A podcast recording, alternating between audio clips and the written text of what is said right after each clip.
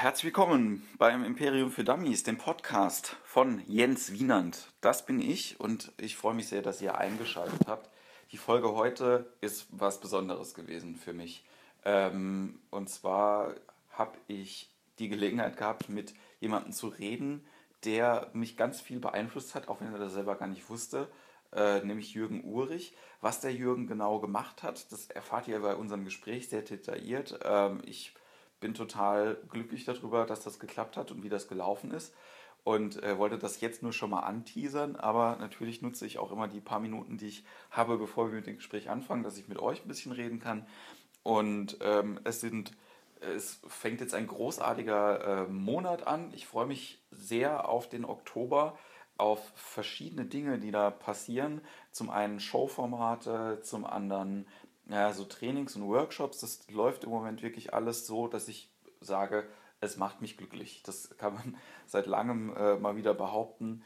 Ähm, wir haben quasi die Laserbühne 3000 neu konzipiert ähm, und ähm, die Impro-Theater-Sachen, da kommen auch ein paar neue Sachen dazu. Ihr könnt das alles, wenn ihr es nicht auf meiner Seite findet, einfach immer checken unter kleinkunstimperium.de. Da sind die ganzen Veranstaltungen aus Mannheim, Heidelberg, Worms, wo auch immer ihr das hier in der Region irgendwie hört, wenn ihr deutschlandweite Künstler seid, ihr wisst ja, wie ihr mich kontaktiert, irgendwie, falls ihr mal wo auftreten möchtet. Das nur kurz vorher gesagt. Aber ähm, was mich so freut bei diesen neuen Sachen ist, dass ich aus den USA zurückgekommen bin und mir ganz viele Gedanken über eine Frage gemacht habe, nämlich, was macht eine gute Show für mich aus? Was macht eine Show zu einem Erlebnis im Vergleich zu einem normalen Theaterabend? Ja, ich habe in Chicago Veranstaltungen gesehen, die inhaltlich mega geil waren und mich trotzdem nicht so gekickt haben. Und es lag einfach ein bisschen an der Verpackung. Auch darüber habe ich mit Jürgen geredet und darüber mache ich mir selber viele Gedanken. Verpackung meine ich quasi den Showstart, ob man ein Intro hat, ob man ein Jingle hat, wie das mit der Beleuchtung aussieht, wann man in die Pause geht, wie man aus der Pause wieder zurückkommt was man nach der Show denn noch mit den Leuten macht. Also dieses Rundrum, das halt genauso wichtig ist, wie im Prinzip gute Künstler hinzustellen oder sich um die Werbung zu kümmern, etc. etc. Und ähm, ich sage jetzt nicht, dass der, der Groschen endgültig bei mir gefallen ist, aber es ist was, wo ich schon viel drüber nachgedacht habe in letzter Zeit und einfach Bock habe, ein bisschen mehr zu experimentieren.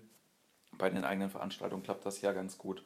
Und ich bin gespannt, was dabei rauskommt. Und ich hoffe, euch gefällt es, wenn ihr euch die Veranstaltungen anschaut. Ansonsten äh, kann ich noch sagen, dass ich äh, versuche hier auf Facebook Live ein bisschen mehr zu machen. Wie gesagt, ab dem 1. Oktober probiere ich das jeden Tag, immer für fünf Minuten zu irgendeinem Thema. Ähm, ich tease das jetzt mal an. Äh, like das am besten, Jens Wieland macht alles, ihr kennt den ganzen Spaß ja. Und ähm, wenn euch dieser Podcast gefällt, dann sagt Bescheid, dass er euch gefällt. Ich freue mich immer, wenn ich mit Leuten rede, die dann sagen, ich höre den und ich weiß das nicht. Ähm, ich kenne nur die Zahlen, ich kenne aber eure Namen und die Gesichter nur teilweise. Und äh, wenn ihr teilt oder liked oder kommentiert, dann macht das Ganze ein bisschen transparent und wird das auch eher so ein Community-Ding. Und das freut mich. Und ich ähm, wünsche euch jetzt ganz, ganz viel Spaß mit dem Gespräch, das ich mit Jürgen geführt habe. Und wir hören uns bald wieder. Ich habe ein paar Folgen voraufgezeichnet. Das heißt, ab heute gibt es jede Woche was. Ganz, ganz, ganz doll versprochen. Ich lege das jetzt nämlich quasi schon gleich alles an und ähm, auch die nächsten Gäste sind ganz toll. Ich freue mich über alle, die dabei sind. Ich freue mich über euch. Und wie gesagt, jetzt erstmal viel Spaß mit Jürgen Urich.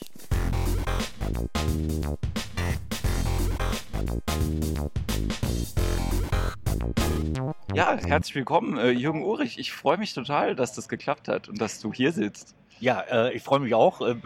Grandioses Wetter, noch so letzter, letzter Sommertag mal wieder angeblich. Ja. Ähm, ja, Obwohl der Herbst schon angefangen hat. Ja, nee, ja, nee, ja doch. Wann, wann ist da eigentlich Herbst? 21. 21. Ne? Gestern. Echt? Gestern? Ja. Okay. Kann ich mir jetzt ab sofort auch merken, weil auch Weltfriedenstag ist. Ah ja, ich habe irgendwas gelesen, Facebook, äh, äh, was war gestern? Weltdankbarkeitstag oder sowas ja. gab's auch. Gibt's auch, war das gestern oder vorgestern? Ich weiß nicht. Ich habe so, ich hab so ein Buch, äh, das heißt, es wird eng im Kalender, wo für jeden Tag irgendwelche ähm, Feiertage oder Ehrentage drinstehen. Ganz, ganz tolle ja. äh, Termine teilweise auch. Okay. Also nicht nur so usbekischer Nationalfeiertag, sondern irgendwie Tag des Pfannkuchens oder. okay, das, das gefällt echt, mir. Das ist ja. echt super, äh, auch wenn man moderiert, weil man immer was Aktuelles hat, was man den Leuten irgendwie sagen kann. Gibt es auch Currywursttag? So. Bestimmt. Ja, also Berlin oder so. Saarland. Saarland ist ja eher Currywurstland. Ja, das heißt Mehr da aber auch anders. Ne? Weißt du, wie die, äh, im Saarland, weißt du, wie, wie die, der Grill im Saarland, das ist ein Schwenker. Ja, und die Wurst heißt auch irgendwie anders. Ich weiß es nicht. Wurst. Wurst. Wurst. Rostwurst. Wurst. Ja, ja, ich komme aus dem Saarland. Du kommst aus dem Saarland? ja. Woher, genau? Äh, aus dem Hochwald. Ähm, Becking, sagt dir das was? Merzig, ja. Becking, ja. Reimsbach. Ja, okay. Okay. Ähm, wann bist du da weggegangen? Ich bin weggegangen äh, äh, zum ersten Mal 84 ähm, nach Frankfurt. Also, habe da Plattenpromotion gemacht. Ähm, bin aber dann ein Jahr später wieder zurück, wie jeder Saarländer. Normalerweise ist so fünf Jahre weg und nach fünf Jahren kommt der Saarländer wieder, kommen alle wieder nach Hause. Dann haben sie die Schnauze voll vom Reich und ähm, gehen dann wieder nach Hause. Äh, ich bin dann auch tatsächlich, ja, dann wieder 85 nach Hause und war dann 89 habe ich den endgültigen Absprung dann gemacht, ähm, bin dann von äh, zu, nach Offenburg zu Radio Ohr. Okay. Ja. Also du hast quasi deine, deine äh, Karriere beim Radio angefangen. Ja. Mit was damals? Ähm, äh, bei, bei, einem französischen Piratensender. äh, wir haben ähm, von Bouzonville, das ist so ein kleines Städtchen an der, an der Grenze zum Saarland, ja. ähm, haben wir ins Saarland reingesendet äh, mit deutschen Programmen. Das war halt ähm, 86 und das war ga ganz neu. Es gab noch einen anderen Sender, äh, Radio Forum, der deutsches Programm sendete, die hatten sich aber auf Schlager spezialisiert. Okay. Und ähm, ich habe dafür gekämpft, mit meiner ganzen Erfahrung als Plattenpromoter, drei Jahre Plattenpromotion gemacht, ähm, äh, dafür gekämpft, dass wir so ein Pop-Format machen, ein Pop- und Rock-Format. Ja. Ähm, es war ein harter Kampf streckenweise, weil man, oh, viele wollten auch doch lieber Schlager. Und ähm, irgendwann war es ein Mischmasch, aber äh, war, wir waren relativ erfolgreich. Also okay. so richtig, äh, hatten ganz gute Hörerzahlen im, im Saarland und es war, ja. Wie alt warst du damals? Alt. ähm, 86, wie alt war ich denn da? Ähm, 27. Okay. Ja. Okay. Ja. Dann äh, quasi Radio ähm, ging dann wie lange? Radio ging bis 93. Also sie war Radio Ohr, war, war die nächste Station, ein Ja. Jahr lang in Offenburg. Ähm, bin dann ähm, zu RTL Radio nach Stuttgart, die äh, in Stuttgart äh, das Network aufgebaut hatten. Okay. Bin, war da drei Jahre, habe da kometenhaften Aufstieg gehabt, ähm, vom Moderator, Unterhaltungsredakteur zum stellvertretenden Unterhaltungschef, zum äh, Unterhaltungschef und stellvertretenden Programmleiter und äh, dann von heute auf morgen alles hingeworfen. Okay. Okay. Ja. Weil, was passiert ist 93? Ähm, weil ähm, mir Administration auf den Sack ging. Ich wollte moderieren, ich wollte meine Comedy schreiben. Also ich kam auch bei RTL Radio, kam ich so richtig überhaupt erst zum Schreiben. Ja. Ich habe vorher, ich habe zwar äh, Anfang der 80er so politisches Kabarett gemacht, habe aber wenig geschrieben, so eher, eher gespielt und äh, am Klavier gesessen. Okay. Ähm, und bei RTL Radio hat mein damaliger Chef, Rainer Eichhorn, der hat äh, tatsächlich dann mein Comedy-Talent entdeckt. Weiß noch genau, war so nach einem Jahr oder so äh, ein Aircheck mit ihm. Ähm, was ein Aircheck? Muss ich das erklären? Ähm, ich weiß, Ja. was es ist, aber du kannst es Was- trotzdem ja, noch mal kurz äh, zusammenfassen. für Aircheck ist also, wenn man äh, als Moderator äh, schneidet man immer in dem Moment, wo das Mikrofon aufgeht, äh, startet eine Kassette, ja. die nimmt nur die Moderation auf und Übergänge, so die, die Übergänge zwischen den Songs und so, äh, die Ramp-Moderation und alles Mögliche. Und danach hat man dann mit dem Programmchef oder dem Abteilungsleiter ähm, ähm, einen Aircheck und da wird darüber gesprochen, was war gut, was war scheiße. ja. Und das war ein scheiß Aircheck von mir. Ich war sehr lange kein guter Moderator. Ich Ja. hatte eine gute Stimme, aber kein guter Moderator, weil ich, ja. Und äh, äh, ähm, Rainer hat dann nach dem Aircheck gesagt, Uri, ich mach dir nichts draus. Ich habe dich ja auch nicht eingekauft, weil du ein guter Moderator bist, sondern weil du gute Gags schreibst. Okay. So. Äh, Und danach dachte ich aber so, ich zeig's dir. Und dann habe ich an mir gearbeitet und war dann, glaube ich, auch irgendwann ein halbwegs guter Moderator. Okay. Ja. Und äh, ja, und dann hattest du keinen Bock mehr auf Administration? Dann hatte ich keinen Bock mehr auf Administration. Es kamen ein paar andere Dinge noch dazu. Ähm, äh, die äh, Zentrale in Luxemburg äh, entsandte ähm, ein paar BWL-Studenten. Äh, abgeschlossene BWL-Studenten, ähm, die äh, Sparmaßnahmen durchsetzen sollten. Ja. Und ähm, wir sollten Leute entlassen. Und äh, das war zum einen nicht mein Ding, weil das waren alles Leute, äh, mit denen ich da angefangen hatte in Stuttgart. Und Ja. das war ja, einfach Fre- Freunde, gute Freunde. Und das war einfach nicht meine Welt.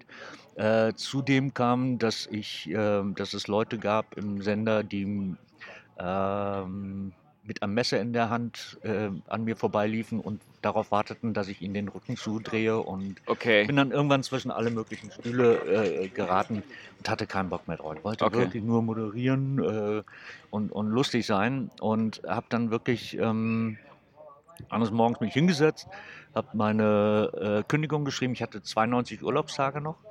Äh, habe die Kündigung geschrieben, Ja. ähm, bin zum Geschäftsführer, habe das Ding auf den Tisch gelegt, die, die Autoschlüssel vom Firmenwagen dazu und habe gesagt, danke, auf Wiedersehen, ich bin weg. Ja. Und dann bin ich, ähm, hatte kurz danach hatte der Ex-Programmchef von Luxemburg mich angerufen, äh, sagte, du, ich bin jetzt äh, bei Antenne Thüringen in Weimar Programmchef, Ja. äh, hast nicht Bock, mein Unterhaltungschef zu werden? Okay.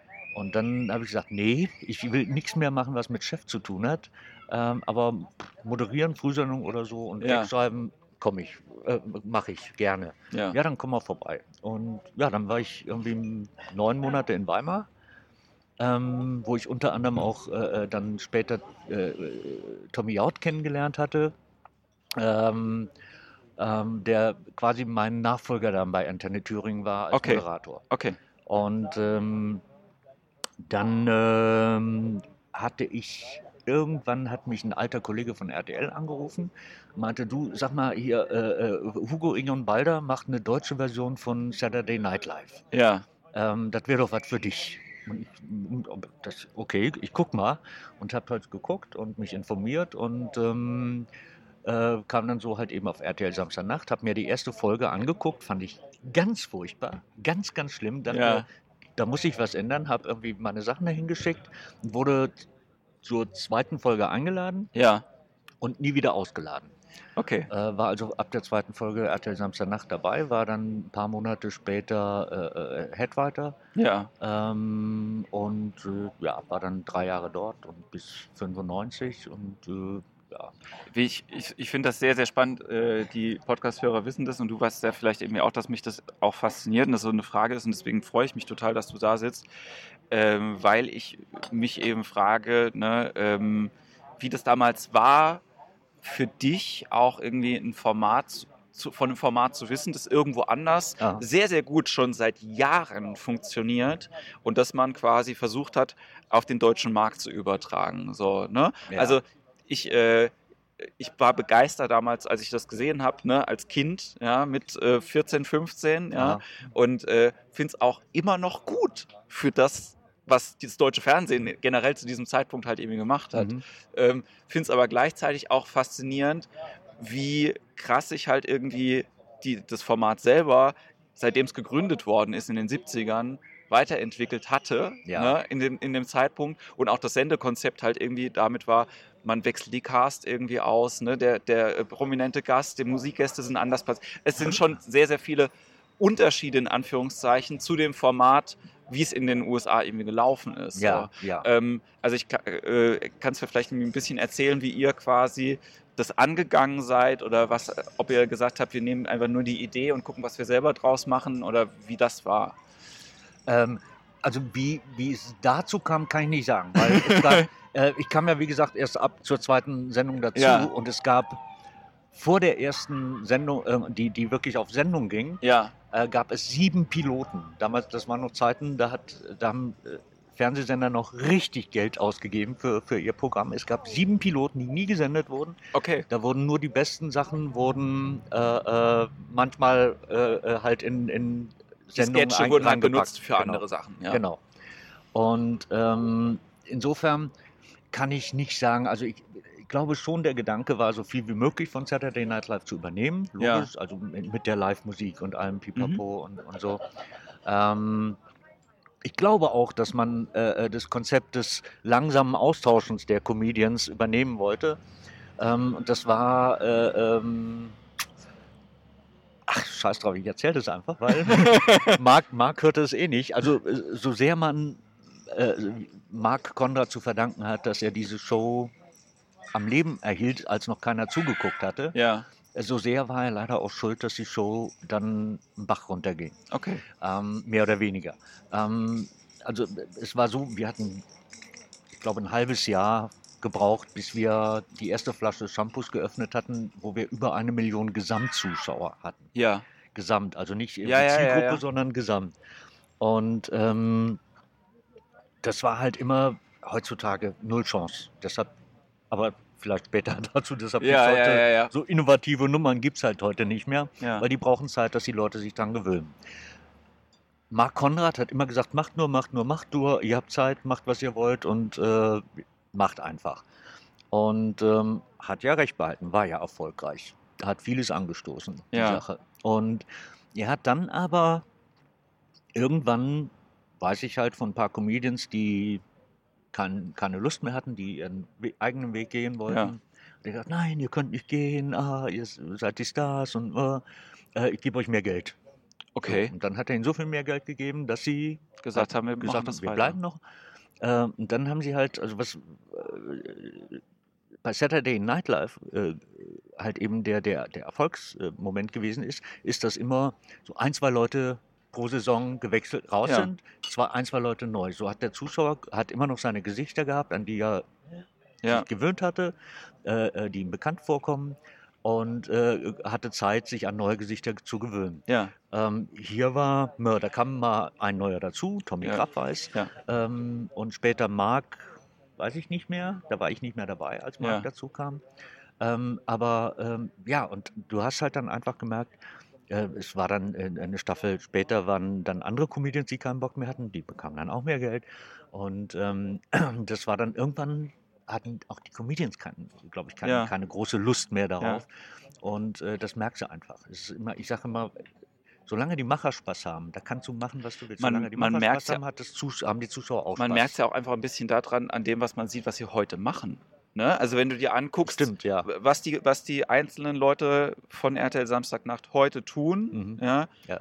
kann ich mir vorstellen, dass halt irgendwann der Punkt einfach kommt, an dem du sagst, ich möchte gerne mehr Musik machen. Ich möchte gern, ich habe Idee für ein Ja, Kinderprogramm. klar, natürlich. Ja. Und dann ist es ja auch, dann ist es ja auch so, dass dich, ähm, und da kannst du vielleicht auch gleich noch ein bisschen was erzählen, dich einfach dieser wöchentliche Produktionsprozess oder wie auch immer die Vorarbeit dann ist, so arg bindet, dass du einfach gar keine Möglichkeit mehr hast, irgendwas anderes zu tun, Ja. oder? Ja, nee, das, das geht überhaupt nicht. Also äh, ähm, autorenmäßig sowieso. Mhm. Das ist dann, also die Woche fängst du immer relativ easy an, aber äh, das steigert sich von, von Tag zu Tag. Ähm, du sitzt halt da einfach jeden Tag deine 10, 12, 15 Stunden. Ähm, und weil du hast ja immerhin eine Stunde Sendung voll zu kriegen. Ja. Und nicht alles, was geschrieben wird, ist gut genug für die Sendung. Im Gegenteil. Ja. Ähm, und das ist ein harter Job. Und äh, die Comedians, okay, die kommen dann immer ein, zwei Tage später, äh, Ja. aber da ist auch dann rund um die Uhr. Und du, die haben halt dann vielleicht ein bisschen einen, einen verlängerten Sonntag, mehr Ja. oder weniger. Äh, und das Wort auch schon. Da ist nicht mehr so viel mit anderen. In, okay, in der, in, der, in der Pause, in der, in der äh, ja. Staffelpause kannst du ein bisschen was machen, aber ja. Kannst du mal erzählen, wie so eine Produktionswoche ausgesehen hat? Ich weiß ungefähr, wie es bei SNL war, weil ich mal irgendwann den, äh, den John Lowitz Podcast mir angehört habe. Da hat er das relativ detailliert irgendwie auch erzählt. Und Mhm. ich habe mir jetzt auch das große Saturday Night Live Buch irgendwie kam letztes Jahr Hätte ich irgendwie das raus. gewusst, ich habe ich hab noch zwei RTL Samstagnachtbücher zu Hause, weil Ah. da ist auch der, der Wochenablauf. Ähm, äh, Du brauchst, du brauchst es gar nicht, äh, gar nicht zu groß ausführen, sondern einfach nur, Ja. also ich gehe mal davon aus, es fängt irgendwie an, dass ihr montags ein Meeting gehabt habt wahrscheinlich, oder? Ähm, äh, äh, jein, ja. Also, nee, also am Anfang ja, aber Ja. irgendwann weiß ja jeder, was, wie die Woche stattfindet. Mhm. Ähm, äh, man setzt sich hin, man weiß, in dieser Woche hast du den Gast. Ähm, da brauchen wir schon mal ein Opening für den, wir brauchen einen Sketch für den, vielleicht zwei Sketche für den, je nachdem. Ähm, äh, ähm, machen wir vielleicht sogar ein Stand-up für ihn. Ähm, musst du gucken. Und dann wird das Ja. aufgeteilt, dann, ah, ich habe eine Idee. Also Ja. wir waren ja, wir waren äh, fünf feste Autoren. Okay. Und dann immer so sporadisch im Wechsel äh, äh, gab es halt ähm, Gastautoren. Ja. Und es haben halt auch noch eine Menge Kollegen von außen zugeschickt. Und aber so das, das Ganze, was ähm, live gemacht wurde, war halt meistens, äh, haben, haben halt wir festen Autoren Okay. äh, geschrieben. Gerade so Opening und so, und so ein Zeugs und äh, meiste die, die Nachrichten und sowas war halt sehr viel, kam auch viel von außen. Okay. Ähm, ja, und dann äh, setze ich hin, dann äh, schreibst du äh, die ersten Sketche. Opening hat man meistens so ein bisschen vor sich hergeschoben. Ähm, das war aber dann auch oft schon so mittwochs dann, dann fertig. Ähm, äh, dann tanzt man vor. Also wir haben recht schnell gemerkt, dass einfach nur die, die äh, ähm, Sketche ab, abzugeben, äh, da ging viel flöten Okay. im Tagesgeschäft. Ja. Äh, weil Hugo und Jackie, Jackie der Produzent, Jackie Drexler, Ja. ähm, lesen zwar Jackie weitaus äh, äh, ähm, mit, mit, mit äh, mehr Kopf dabei, aber Hugo ist halt einfach, der ist so ein int- intuitiver Mensch. Ja. Der liest das, liest drüber, hat aber auch schon da wieder, denkt schon selber wieder kreativ an irgendwas anderes Ja. äh, und sagt dann Scheiße. So. Äh, und Jackie ist eher der Typ, der liest das, der analysiert das, der, der sagt, okay, das könnte ich mir so und so vorstellen und sagt dann Scheiße. Ähm, und äh, ähm, dann haben wir sehr schnell gemerkt, dass es ganz gut ist, wenn wir die Sachen statt einfach nur abzugeben, vortanzen. Okay. Und dann haben wir die meistens dann immer, sind wir rein und hier, äh, so, pass auf, ähm, bla bla bla. So, und dann haben wir die vorgespielt, Ja. die Sachen. Und ähm, so haben wir immer ein bisschen mehr verkauft, so, Okay. als einfach nur abgeben. Ja. Und ähm, äh, ja, das war dann so, Mittwochs war also die Sachen, die dann, ähm, die, die Ein Einspieler, die vorproduziert wurden, mussten eh mittwochs fertig sein, weil Ja. die ganzen Comedians dann da waren. Dann wurde halt, wurden halt die ganzen Sachen gedreht, alles. Ähm, dann äh, halt die, die Live-Sketche, Proben, Proben, Proben. Äh, und dann so donnerstags ging es dann los mit ähm, ja, Mittwochnachmittag, Donnerstag News. Jetzt brauchen wir Nachrichten, Nachrichten, Nachrichten, Nachrichten. Ja. Und dann halt Nachrichten schreiben ohne Ende. Ähm, freitags 14 Uhr war dann so die Deadline für die, für die News. Ähm, ja, Okay. und dann, Und äh, die Sendung war dann wann fertig? Die war dann, äh, nach, nachdem die News alle abgesegnet waren und Ja. so, äh, ging es in die Generalprobe Mhm. und dann äh, um 19, 19, 19 Uhr, 19.30 Uhr war dann die Aufzeichnung. Okay. Äh, live on tape natürlich. Ja, ja. Live auf live, ja. So live, wie es halt irgendwie geht. genau. Ja? Ja. Sehr, sehr, sehr, sehr spannend. Und ähm, das hast du äh, dann wie lange gemacht? Äh, drei Jahre. Okay. war da drei Jahre und ähm, dann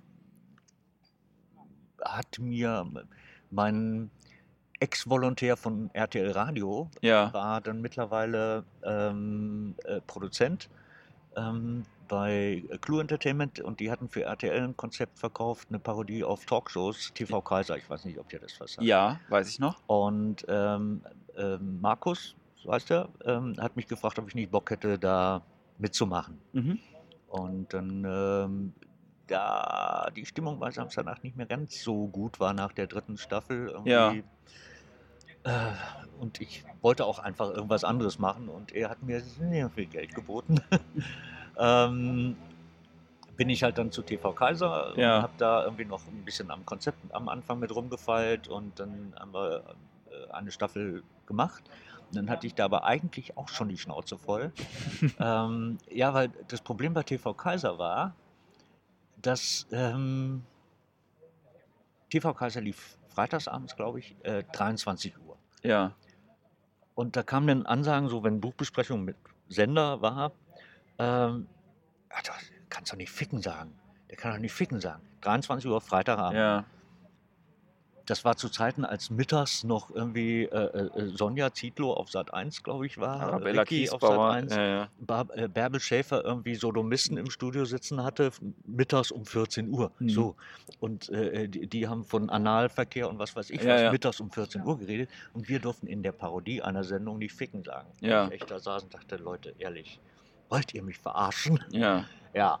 Und ähm, dann äh, habe ich noch ich wollte komplett nach der ersten Staffel komplett raus. Ja. Und dann haben wir uns aber noch geeinigt, äh, komm, äh, mach noch die Bücher für, für die zweite Staffel mit. Und da habe ich noch mitgearbeitet. Und dann kam äh, Brainpool Ja. ähm, auf mich zu ähm, und haben gesagt, du, sag mal, hast du nicht Bock, irgendwie bei uns äh, äh, Head of the Head Head Heads zu werden? Okay. Also so Entwicklung, äh, als Entwicklungschef neue Formate entwickeln, Ja.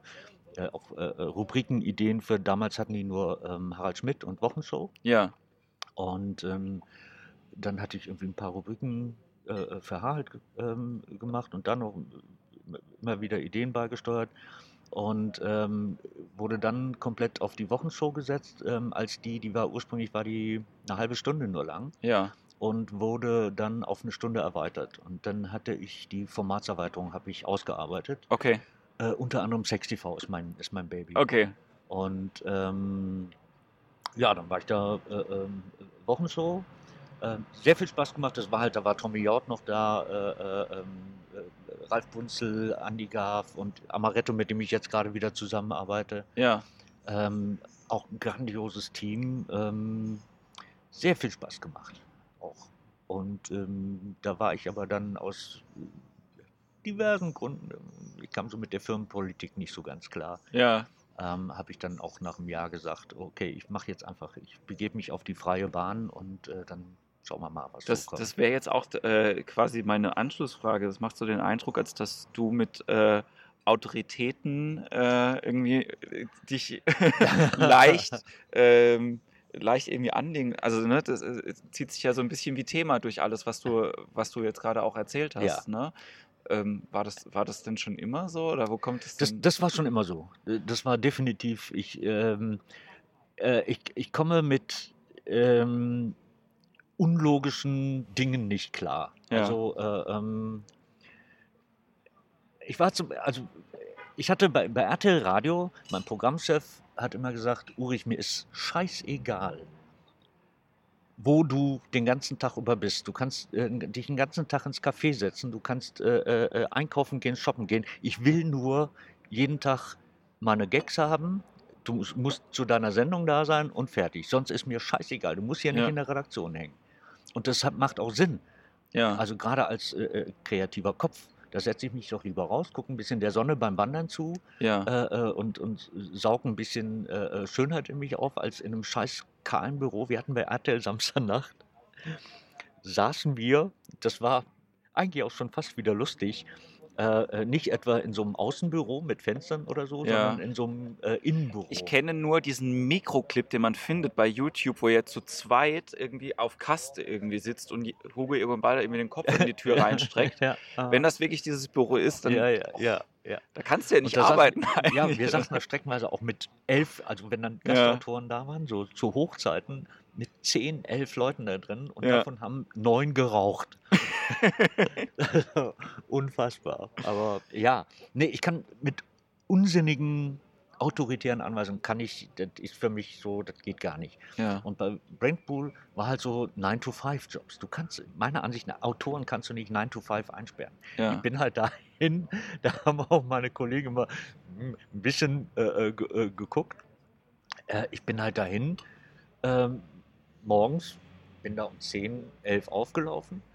Ähm, und halt, wenn ich meinen Job getan hatte, bin ich wieder gefahren. Ja. Ich habe nicht geguckt, ah, es ist jetzt 18 Uhr oder so. Ähm, wenn ich äh, mein Zeug abgearbeitet hatte, ähm, und der Ansicht war so, das war jetzt genug fürs Geld oder sogar schon viel mehr als für, Ja. für das Geld. ja. Äh, dann bin ich halt wieder, habe ich mich aufs Moped gesetzt und bin halt losgetuckert. so. Ähm, du hast, ja, ich glaube, das ist halt einfach auch das, ne, äh, wenn du sagst, kreative Menschen, die brauchen halt irgendwie auch den, den Freiraum das, äh, für das, was sie tun.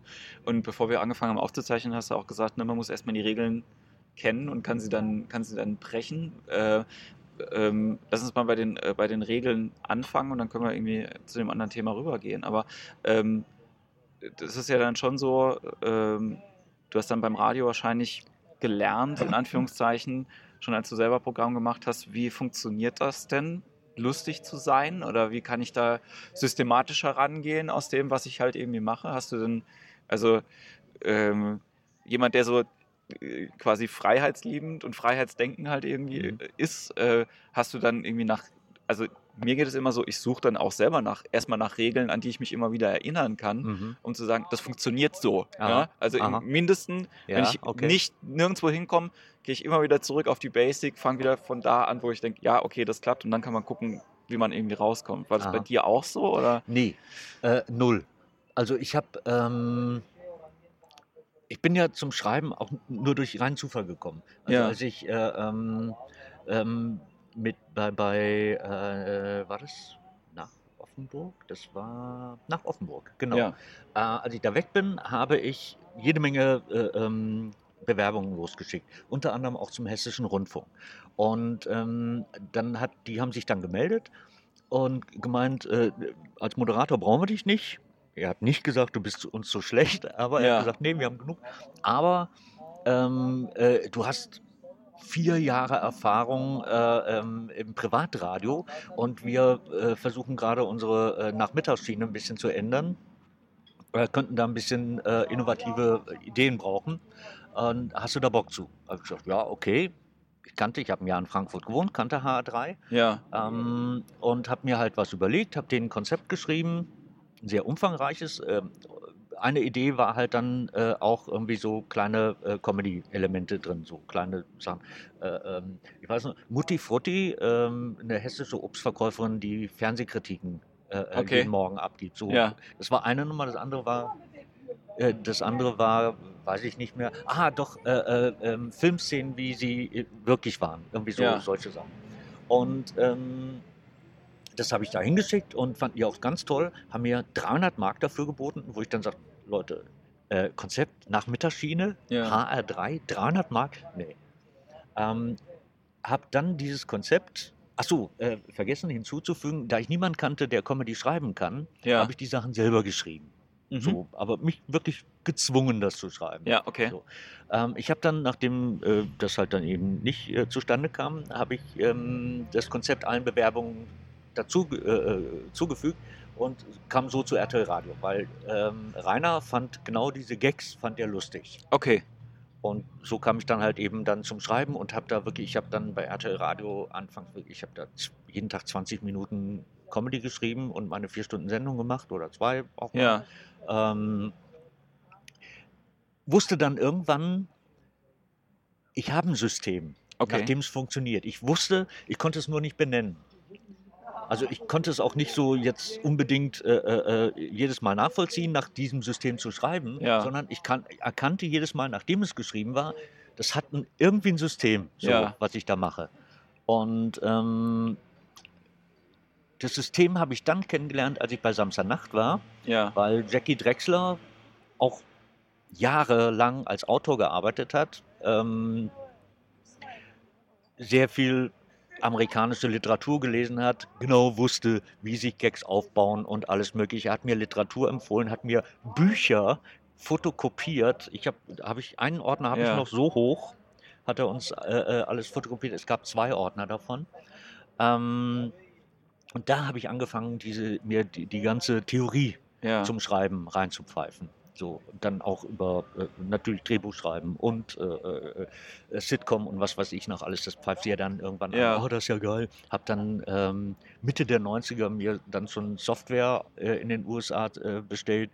Ähm, Dramatica und ähm, äh, Ruby, äh, Blockbuster und was weiß ich, das Software zum Schreiben von Filmen und Ja. Serien und so. Die sehr klasse ist, weil die macht eigentlich nichts anderes als Fragen stellen. Und diese, diese Okay. Fragen beantwortest du. Zu deinen, entweder zu deinen Charakteren oder zum Storyverlauf, Ja. äh, zu deinen Plotpunkten und so. Und ähm, da habe ich sehr viel gelernt. Ja. Und ja, wie gesagt, wenn du dann diese Regeln irgendwann mal drin hast, dann kannst du hingehen und sie brechen. Oder versuchen, wie weit kann ich die, äh, äh, äh, kann ich die dehnen. Ja. Ich habe auch, ich habe äh, bei RTL Radio auch Moderatoren-Training gemacht. Mhm. Ähm, und ich gebe zu, ähm, auch wir waren mitschuld für, ähm, dass Radios heute so scheiße klingen und langweilig klingen, wie sie nun mal klingen. Okay, du bist das also gewesen. Ja, ja. Ja, äh, wir haben damals den, den Oldie-Sender gemacht und wir Ja. hatten halt The Format Group im Haus, amerikanische ja. äh, äh, Formatjungs. Und ähm, Äh, äh, die, dann hatten wir, wenn ich das Training hatte, äh, haben dann äh, Moderatorenkollegen gesagt, ja, aber Formatradio, da ist so alt, da darf ich das nicht machen, das nicht machen, das nicht machen. Und ich gesagt, du, du kannst natürlich, kannst du sagen, ich sitze hier in einem Würfel mit sechs Seiten Ja, oder ich sitze in einem Würfel mit 24 Milliarden kleinen Punkten. ja, Und Ja, ja. diese Punkte kannst du suchen und die findest du auch. ja. Und dann, ja, das ist halt äh, die Sache, seinen Punkt zu finden im Rahmen gewisser Regeln. Ähm, hast du, ähm, ich meine, viele Leute, die, äh, die uns zuhören, die beschäftigen sich ja selber irgendwie auch mit diesem Comedy und äh, jeder geht ja für sich selber diesen Weg. Ne? Also so, Ja. die, die, es ist egal, ob man jetzt die, die Bücher, äh, die gleichen Bücher liest oder halt irgendwie verschiedene, aber jeder geht im Prinzip den gleichen Weg des Selbststudiums halt irgendwann, äh, irgendwann durch.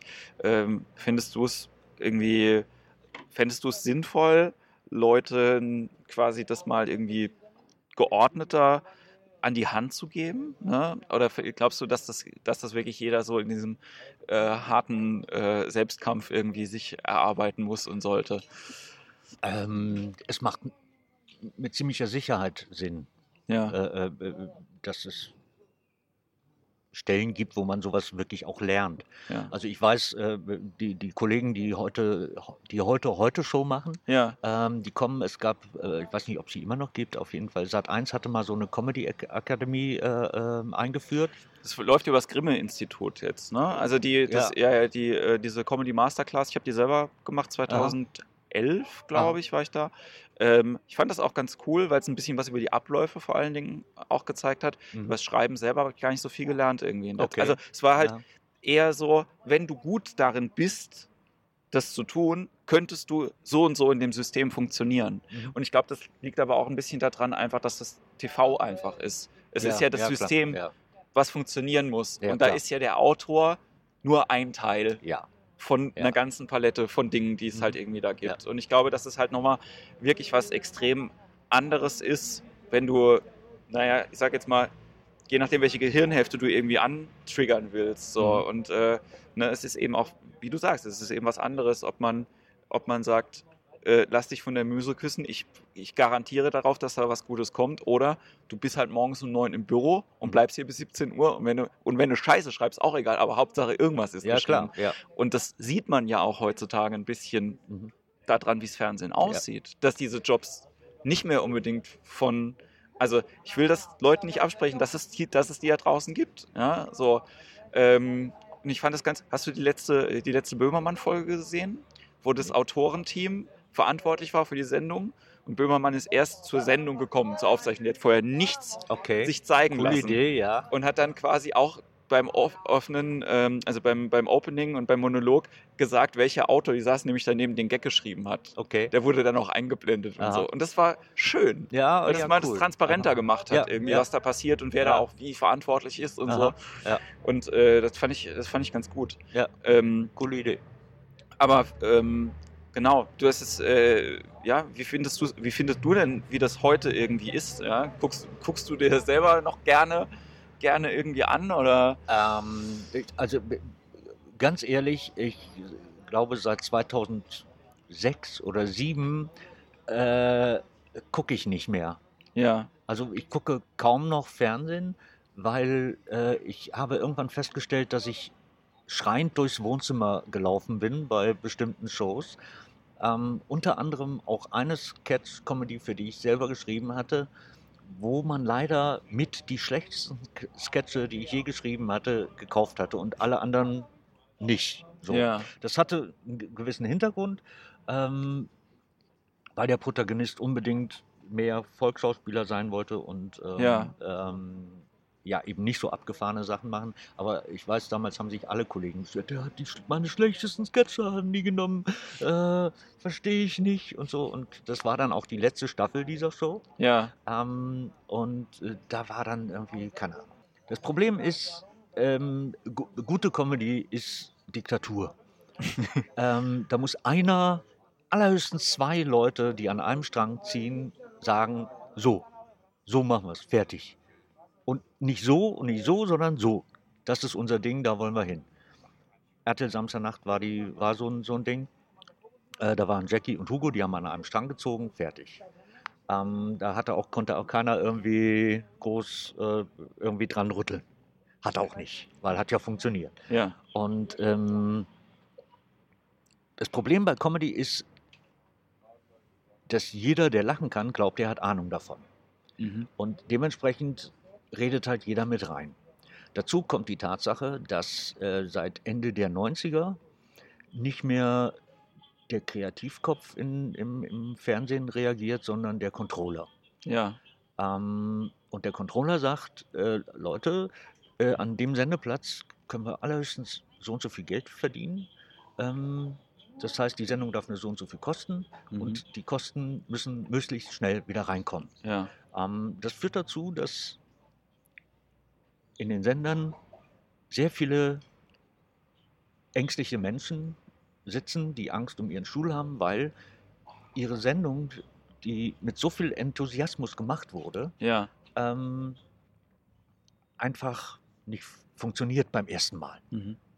Statt den erwarteten 10% nur 6% hatte oder 4%. Und es ist heutzutage halt eben dank der Controller nicht mehr möglich abzuwarten. Ob sich entwickelt. Ja, ent- das kann sich entwickeln und das entwickelt sich auch, weil die Leute, die innovative Sachen angucken, die gucken ja schon lange kein Fernsehen mehr. ja. Das, Ja. Denen muss erstmal klar werden, oh Moment, da läuft ja, da und da läuft plötzlich wieder irgendwas total Innovatives. Ja. Böhmermann zum Beispiel, Ja. keine Ahnung. Äh, äh, überhaupt ZDF Neo macht ja sehr viel experimentelle Sachen. Ja. Su- Super. Ähm, aber äh, ähm, deshalb ist halt so in den Kommerzsendern, in, in den meisten, ähm, sehr schwierig, da irgendwelche Sachen durchzusetzen. Also für mich waren drei Shows äh, ähm, ausschlaggebend, dass der Comedy-Boom äh, äh, so groß wurde. Ja. Das war Samstagnacht, wir waren die Ersten. Ja. ähm, äh, es war die Wochenshow und es war Bulli-Parade. Mhm. Ähm, alle drei gab es nur deshalb, weil in den Sendern Menschen saßen, die gesagt haben, Leute, macht, macht einfach, ihr habt Zeit. Ihr habt jede Menge Zeit. Äh, die Wochenshow ist auch erstmal ein halbes Jahr unter ferner Ja. Liefen, mehr oder weniger unter ferner Liefen gelaufen. Äh, Bulli Parade auch. Das war, ich, ich, weiß, ich weiß nicht, wer das bei Sat 1 war, der die Wochenshow so lange Ja. hochhielt. Äh, ich weiß, bei, bei Bulli weiß ich, äh, ähm, es war Jobs Bentus damals, der gesagt hat, ey Bulli, mach, mach einfach, ähm, ich stehe dazu und das ist lustig und das kriegen wir auch hin. Und ähm, diese Leute gibt es halt leider nicht mehr, weil halt eben andere Leute da sind, die sagen, die können nicht machen. Wir müssen da Geld verdienen, wir brauchen da Zuschauer, wir brauchen da Quote, Bums und fertig. Und da geht es halt dann ein bisschen flöten. Das, das, das Abgefahrene ist, dass äh, du nochmal genau das bestätigst, wie ich es mir immer denke. Und es halt, also, äh, ne, also ähm, ich, ich war ja vor zwei Jahren hier bei diesem, ähm, bei diesem, das ist auch von der Grimme Akademie, ne, äh, darüber lacht das TV oder so heißt die Veranstaltung, im Studio von der Heute Show, wo ich echt gedacht habe, wo der ZDF-Unterhaltungschef da saß und ich dann wirklich gedacht habe, so du, du Angsthase, echt. Wo man auch wirklich gesehen hat, dass er Schiss hat, halt Aha. irgendwie. Was, also Zitat, Ja, ich wiederhole es immer wieder gerne.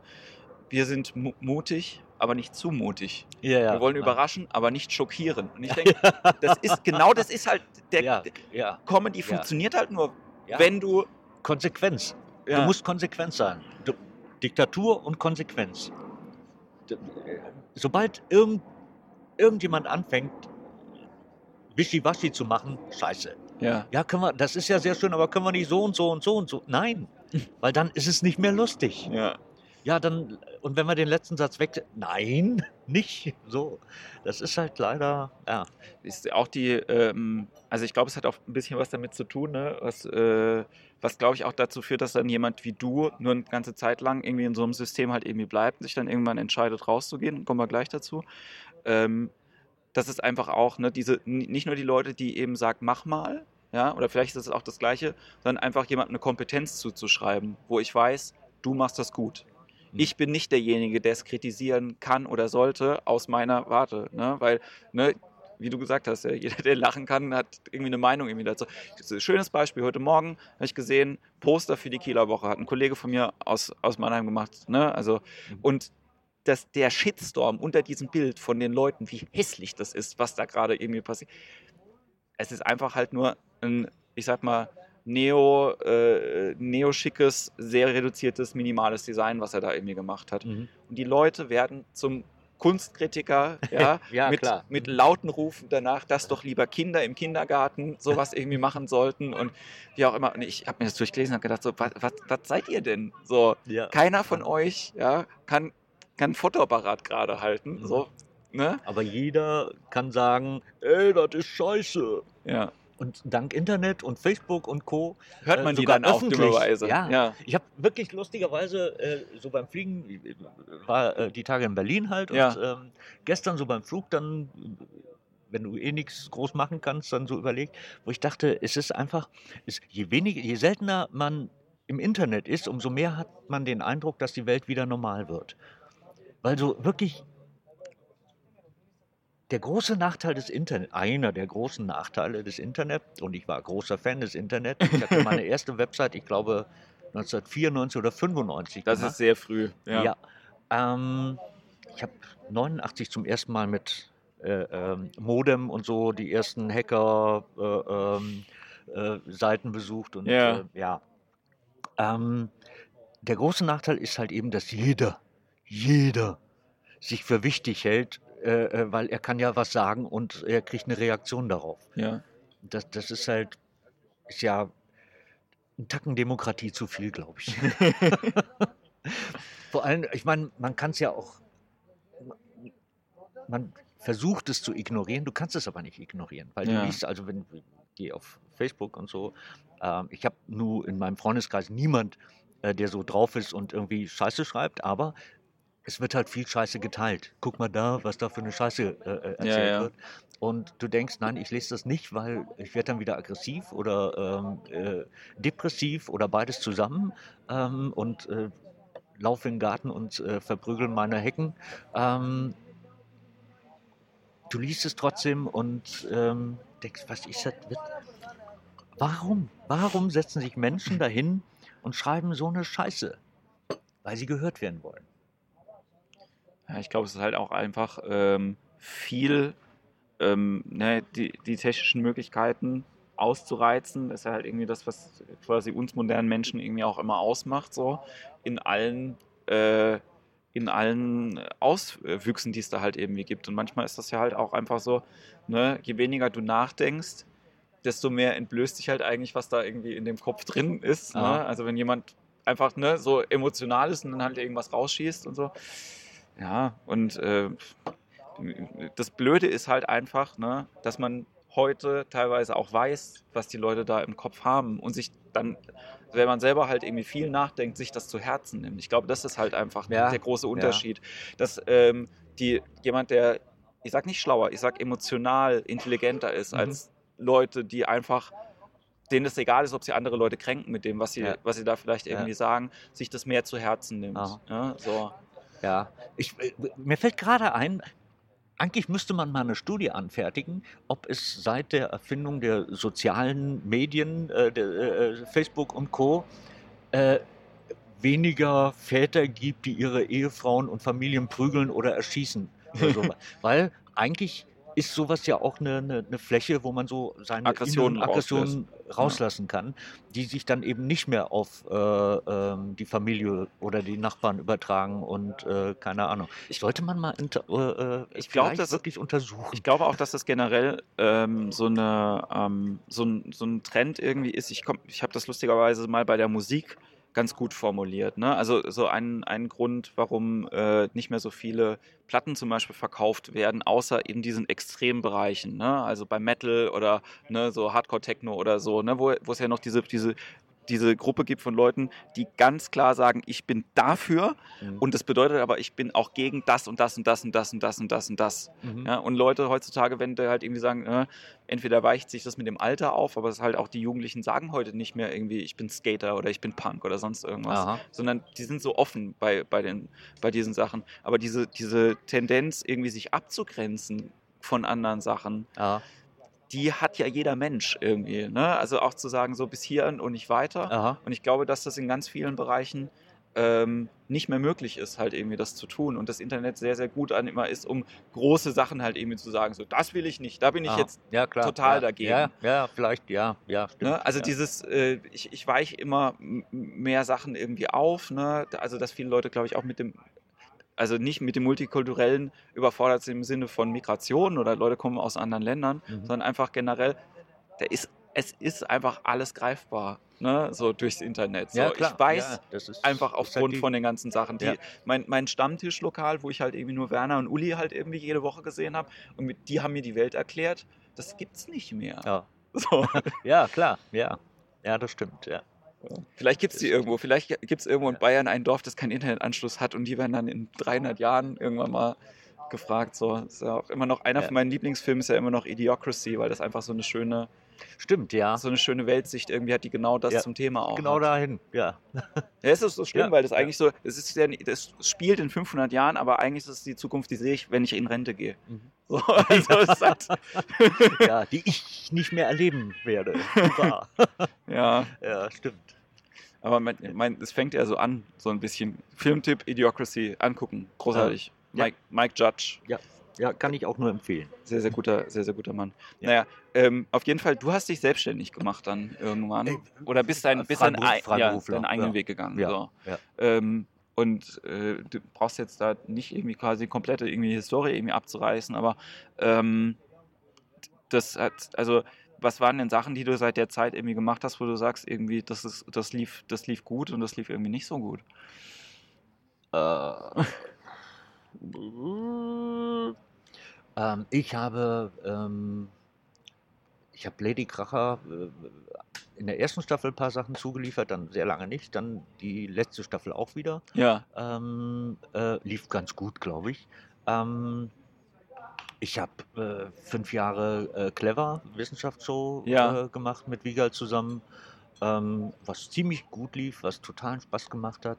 Ähm, äh, Mensch Markus habe ich geschrieben, was auch anfangs gut lief, dann irgendwann nicht mehr so aus bestimmten Gründen.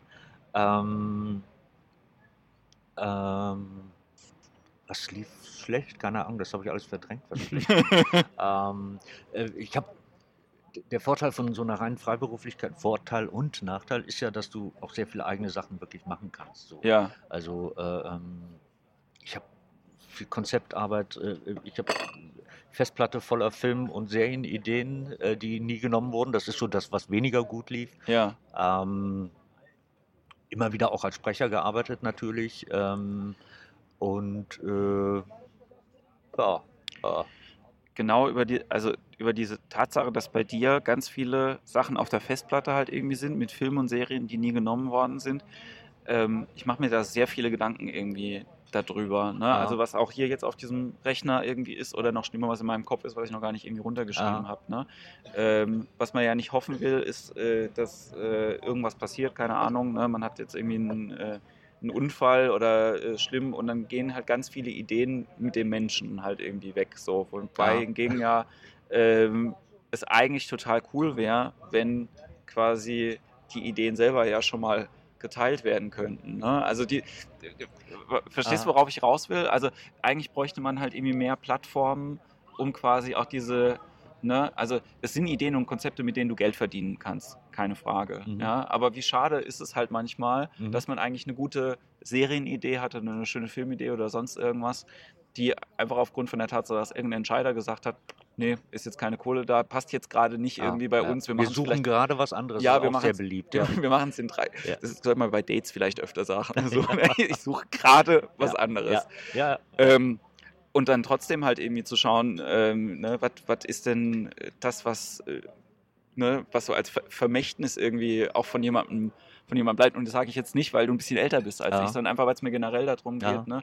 Viele Ideen von kreativen Leuten, die ich, die ich kenne. Ne? Ein Kollege von mir, Tino Bommelino, der hat ein Problem damit, seine vielen Ideen zu strukturieren. Mhm. Ja, der hat einfach Ja. 600 Word-Dokumente, wo Ideen drin stehen Mhm. und der weiß nicht, wie soll ich das strukturieren oder wie kann ich das überhaupt anderen Leuten halt irgendwie begreifbar machen, was für Ideen ich denn habe für bestimmte, für Ja. bestimmte Themen. ist schwierig. Das ist halt das, äh, äh, wo du überhaupt, auch wenn du als professioneller Autor arbeiten willst, äh, äh, wo du enorm viel Kraft für aufbringen musst, ist ähm, das, was hier oben im Kopf drin ist, diese Ideen eben so strukturiert zu Papier zu bringen, dass andere verstehen, was da im Kopf drin ist. Ja. Egal, ob du einen Sketch schreibst, äh, äh, äh, eine Line, das muss alles so formuliert sein, dass jeder kapiert, sofort dieselben Bilder im Kopf hat wie du.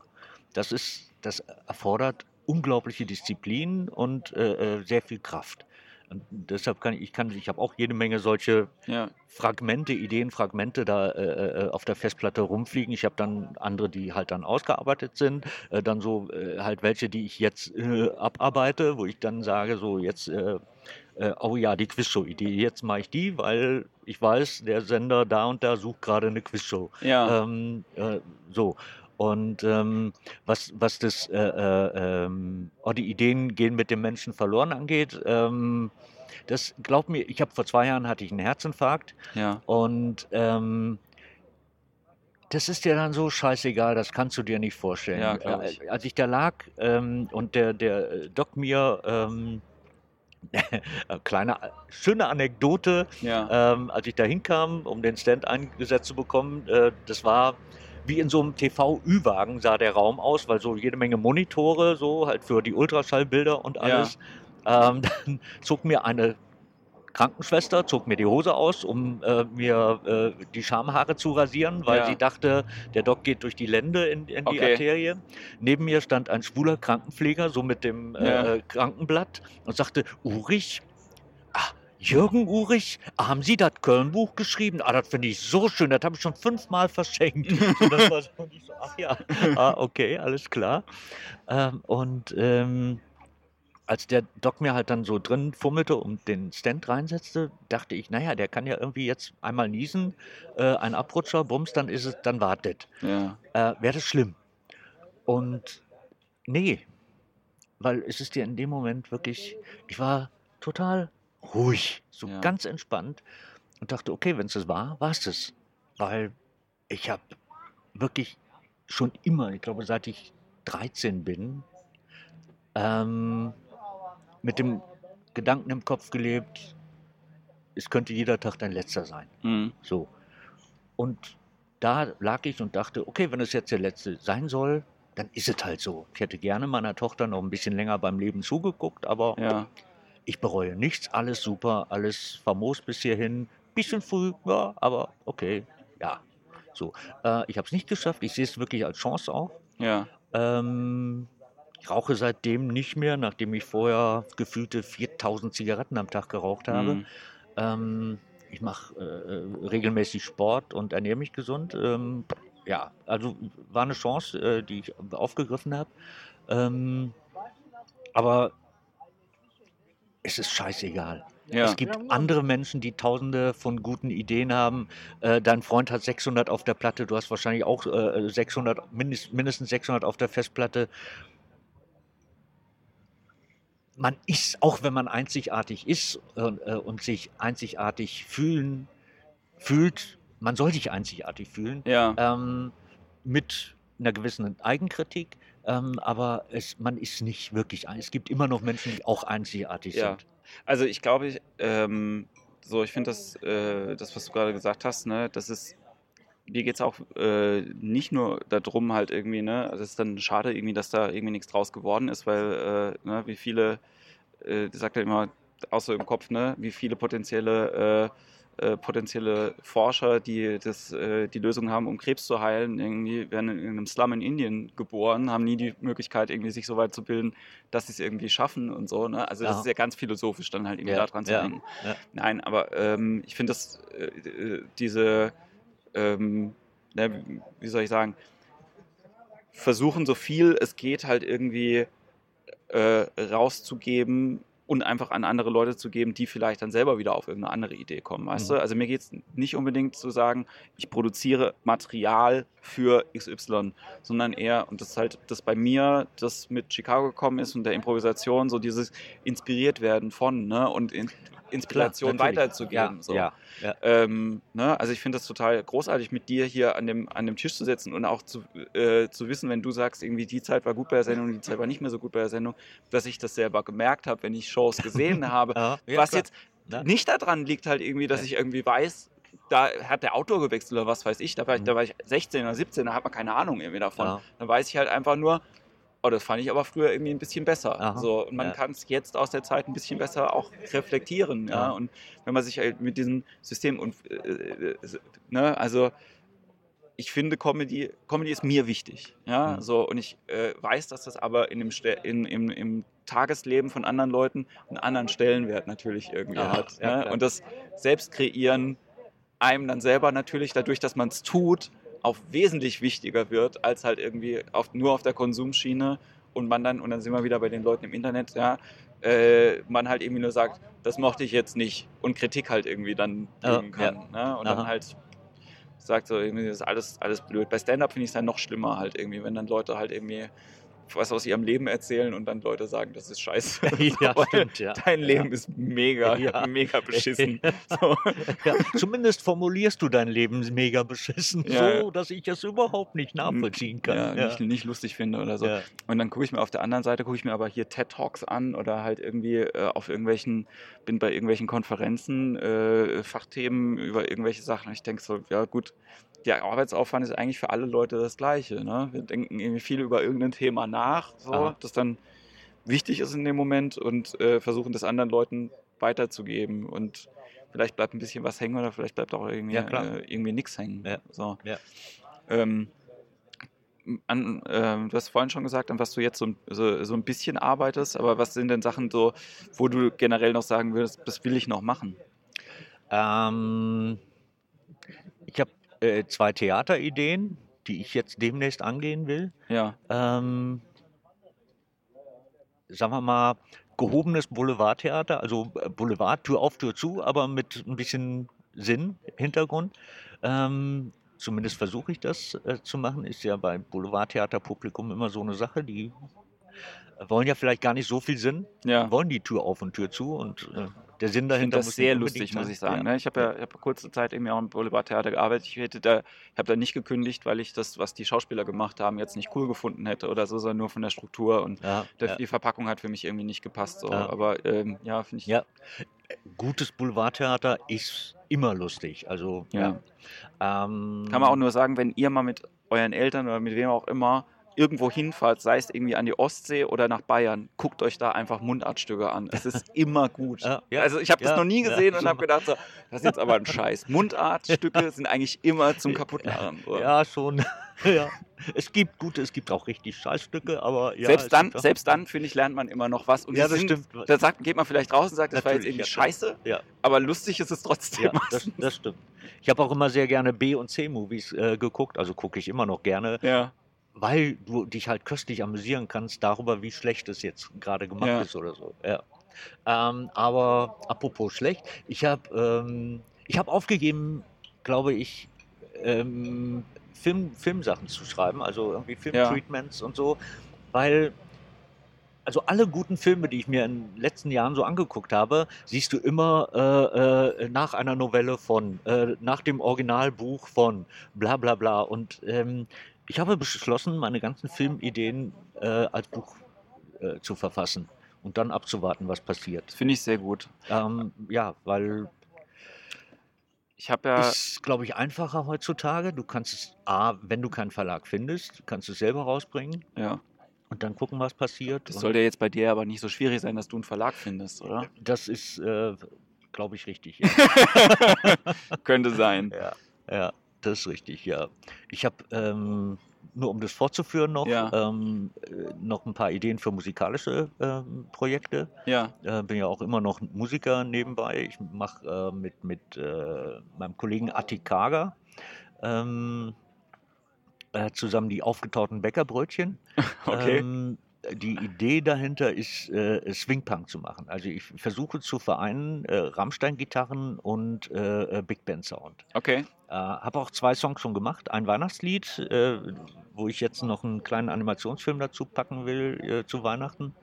Äh, und ein Liebeslied, ein Nicht-Liebeslied, würde Okay. ich mal sagen. Und ein paar andere liegen schon auf Halde bereit. So, ähm, dann auch in lustigen Brainstorming mit ähm, Kollegen Attik Kager äh, äh, entstanden, mit dem ich das mache. Die Vertonung meiner Wohnung. Mhm. poetische Texte über Kaffeetasse, Kloschüssel, ähm, äh, den Tisch und die Stehlampe. Ja. Ähm, da gibt es auch Tisch und Stehlampe ist fertig und der Rest muss man gucken noch. Äh, auch so fragmentemäßig. Ähm, ja, das sind so, so musikalische Projekte, die ich noch vorhab, ähm, die natürlich auch kein Geld bringen, genauso wie mein Kölschrock-Projekt, was ich irgendwie 2007 gemacht habe. Ja. Ähm, äh, die Imis mit, äh, mit Caro Kebekus Ja, ja. Äh, Gesang und äh, das war so Autorenband.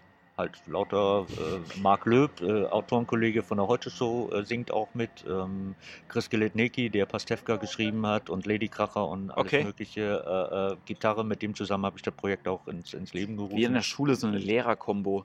Genau, ja, ja. genau so. Äh, Amaretto am Bass, der Kollege Amaretto, der äh, schreibt auch die ganzen Mickey Krause Sachen und so. Ja. Hat, äh, Bass gespielt und äh, ja, so halt. Ähm, super schönes Projekt, geile Songs. Ähm, ja, ab, abgeschlossen, abgehakt. Also ich weiß, Caro, die, die treten heute noch äh, so als DMIs auf mit, mit neuen Songs auch. Ja. Ähm, aber für mich war es dann irgendwann abgehakt so, weil ähm, ah, ich will noch das Mann und jenes Mann und dieses Mann. Außerdem muss ich mal wieder Geld verdienen, Ja. weil das Projekt hat mich jetzt 30.000 gekostet und äh, das muss ja irgendwie wieder reinkommen. Und, Ja. Äh, ja, so. Okay, aber das mit dem Romanschreiben über die Filme äh, finde ich, äh, find ich total geil. Ähm, äh, fand ich auch zum Beispiel äh, lustig, dass, äh, der, ähm, wie heißt der nochmal, von John Niven, der Jesus-Roman. Ähm, er ist nicht erst wieder da, sondern so ähnlich. Hm. Ich weiß das nicht mehr. Also es geht auf jeden Fall, das war halt irgendwie auch ein Drehbuch Kenn ich nicht, ursprünglich. ja. Ja, also okay. ähm, und ähm, wenn man dann weiß, und das habe ich Gott sei Dank, äh, ich habe vorher ein Interview gelesen mit ihm und er hat gesagt, so das Casting war für ihn im Kopf auch schon klar. So die, äh, die Hauptrolle, Jesus musste halt Owen Wilson sein Aha, und Danny DeVito ist der Satan. So. okay. Und ja. wenn, wenn man das im Kopf hat, findet man das auch im Buch halt irgendwie wieder. So. Aha.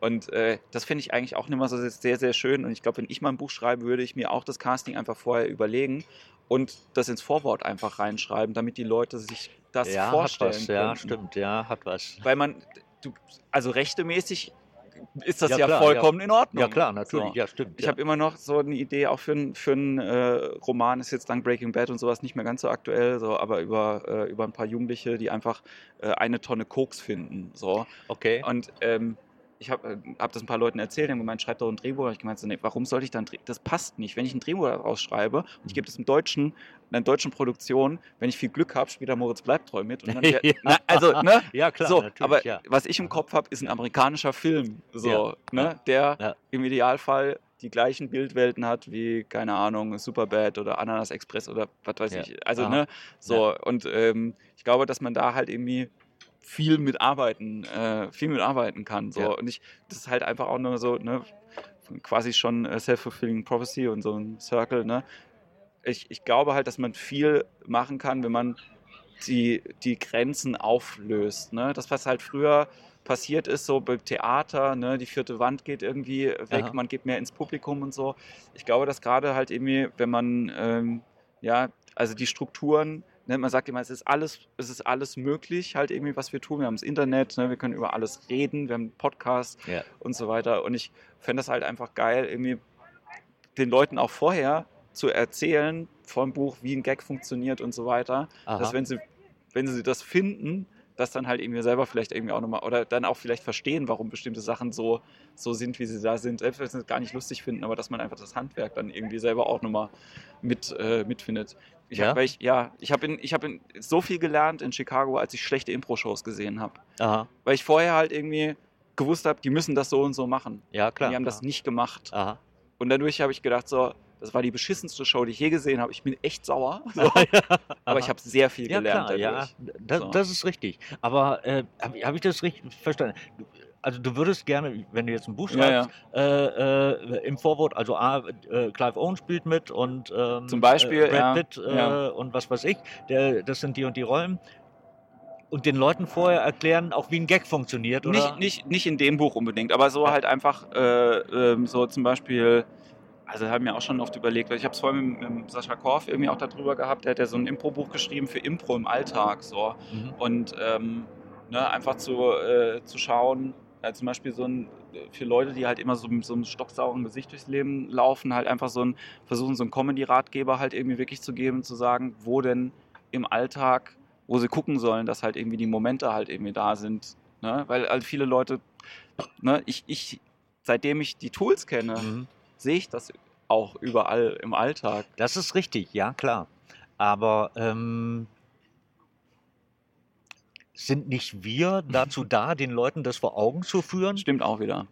Das stimmt auch wieder. Weißt du, das ist ja, also wenn ich ein schönes Auto sehe, keine Ahnung, ein Ford Thunderbird, Baujahr 59, dann will ich ja auch nicht wissen, wie wurde der jetzt gebaut?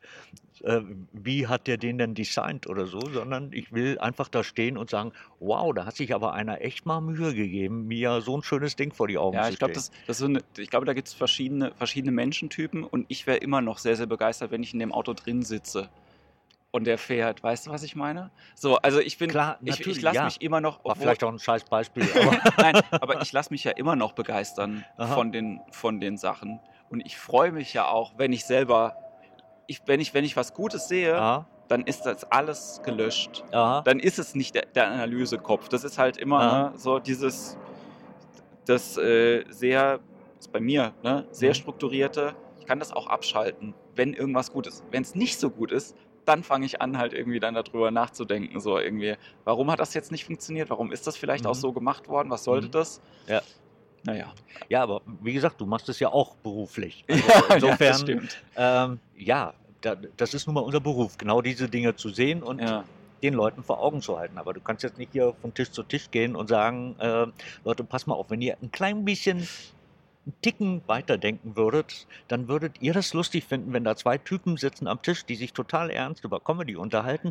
Oben drüber fliegt ein Flugzeug und plötzlich macht's Peng und das explodiert und äh, keine Ahnung, äh, runter äh, kommt ein Fallschirm und darin sitzt Clive Owen, der sagt, Das wäre sehr das war kon- eine das- nein. Das, das wär, nein, das wäre sehr konzeptionell. Ja. Nein. Aber ähm, ich glaube halt einfach, dass, ähm, dass das, wie soll ich sagen, ich bin aus Amerika wiedergekommen, war sehr dankbar, dass es Leute gab, die sehr offen darüber geredet Mhm. haben, wie sie Sachen angegangen sind. Ob das jetzt meine, meine Art war oder nicht, ist auch was anderes. Ja. Vielleicht hat es auch ein bisschen was damit zu tun, dass ich äh, ja nicht nur Spaß daran habe, Sachen zu kreieren, sondern eben auch Spaß daran habe, Leuten Sachen beizubringen. Ja, also ich gebe gerne Un- Impro-Unterricht und das Klar. funktioniert Ja, sehr, sehr gut. klar. Und ich merke halt irgendwie, dass Leute diesen Podcast auch hören oder ne, uns auch zuhören, weil die auch Interesse einfach daran haben, was da im Kopf halt irgendwie auch Klar. noch passiert, nehme ich mal Ja. an. Oder keine Ahnung, weil äh, der iPod gerade kaputt ist, nichts anderes kommt. Ja? So, was weiß ich. ja, ja, klar. Ähm, sehr, sehr schön. Jürgen, das war ein mega Gespräch. Vielen, vielen, vielen Dank. Ich habe ein bisschen Ja. weniger erzählt als sonst, aber ich habe dir einfach sehr, sehr gerne zugehört. Ja, hat mir auch sehr viel Spaß gemacht. Das ist so ähm, ein bisschen Therapiestunde auch für mich so. Ja, habe ich ein bisschen auch rausgehört, Ja. muss, ich sagen. Aber ähm, vielleicht war es ja nicht das letzte Mal. Ich denke, äh, wenn es äh, Fragen gibt irgendwie an dich oder so, äh, ich ähm, kann die ja mal sammeln. Wir stehen ja irgendwie im, im, im Kontakt. Ja, Ich bin äh, mega begeistert über das, was du, äh, was du alles erzählt hast und dass das so offen war. Vielen, vielen Dank dafür. sehr gerne. Und ähm, wir bleiben jetzt noch ein bisschen sitzen und äh, reden noch ein bisschen weiter. Und ähm, genau, wir hören uns einfach das nächste Mal wieder, wenn ihr einschaltet. Vielen Dank. Mach's genau. gut. Und danach dran denken, raus aus dem Internet, rein in die Stadt oder in den Park oder ans Wasser. Genau. Einfach mal äh, Laptop ausmachen und in die Sonne gucken. Genau. Macht das. Ciao.